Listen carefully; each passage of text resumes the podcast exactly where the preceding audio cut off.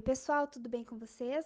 Aqui quem fala é a Camila e hoje a gente vai conversar um pouquinho sobre a Unesco, uma agência especializada da ONU ligada ao Conselho Econômico e Social da instituição e que tem como principal objetivo melhorar a educação e proteger locais históricos e culturais importantes em todo o mundo.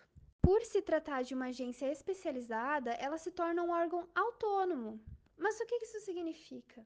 Significa que essa agência é autossustentável, que ela tem autonomia financeira e administrativa na sua atuação.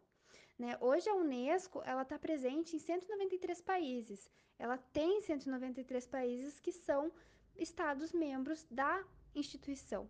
Além disso, ela possui mais 11 membros associados. Quem são esses membros associados? São estados, territórios ou mesmo grupos de territórios que não são membros da ONU, mas que, por recomendação do Conselho Executivo da ONU, foram admitidos na Unesco, através de todo um aparato burocrático que, que faz essa avaliação da necessidade, da importância é, da agência especializada atuando nesses territórios. Para a gente entender melhor todos esses aparatos burocráticos, vale ressaltar como a Unesco atua em cada território.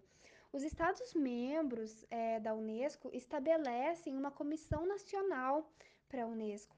E essas comissões, elas são órgãos nacionais de cooperação criadas pelos Estados-membros com o objetivo de associar os seus órgãos governamentais com órgãos não governamentais, assim como iniciativas privadas e da sociedade civil. Atualmente, a atuação da Unesco ela é específica para as necessidades de cada país, mas também possui prioridades globais, que hoje a gente pode resumir a duas principais prioridades globais, que são a, pro a promoção da equidade de gênero nos âmbitos educacionais, culturais e da ciência, e o fortalecimento das heranças e do desenvolvimento sustentável na África, que é um continente com uma vasta é, herança histórica e um patrimônio cultural que está em degradação, que está se perdendo, que precisa ser preservado. Basicamente, a Unesco é um órgão que se alinha com pautas internacionais surgidas a partir do pós-Segunda Guerra Mundial. Ela surge em 1946 com esse objetivo de garantir a paz e o desenvolvimento por meio da solidariedade intelectual e moral da humanidade.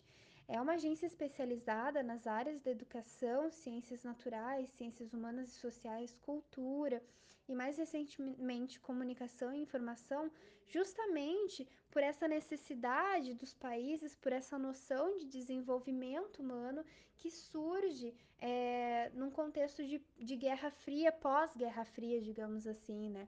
Então, essas questões de gênero, de meio ambiente, de desenvolvimento social começam a entrar em voga e começam a, a se tornar uma necessidade para os países.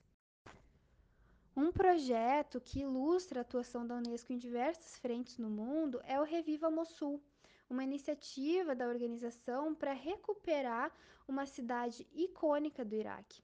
A cidade, que é localizada em um ponto estratégico do Iraque, se tornou o lar de um grande número de pessoas de diversas origens, etnias e crenças, mas que em 2014 a 2017 foi tomada pelo Estado Islâmico e praticamente destruída por todos os conflitos que foram é, motivados a partir disso.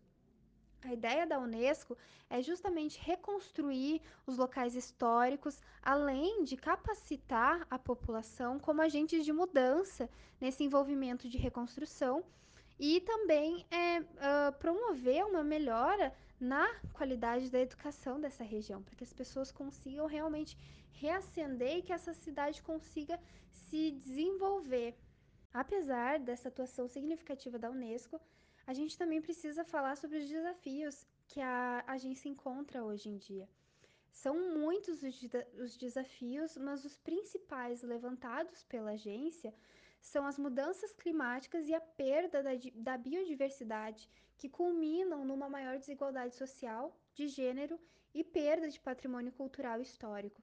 Segundo uma pesquisa realizada por eles é, em 2021, com mais de 15 mil pessoas ao redor do mundo todo entrevistadas, a educação e o incentivo à pesquisa são primordiais para a manutenção desses problemas.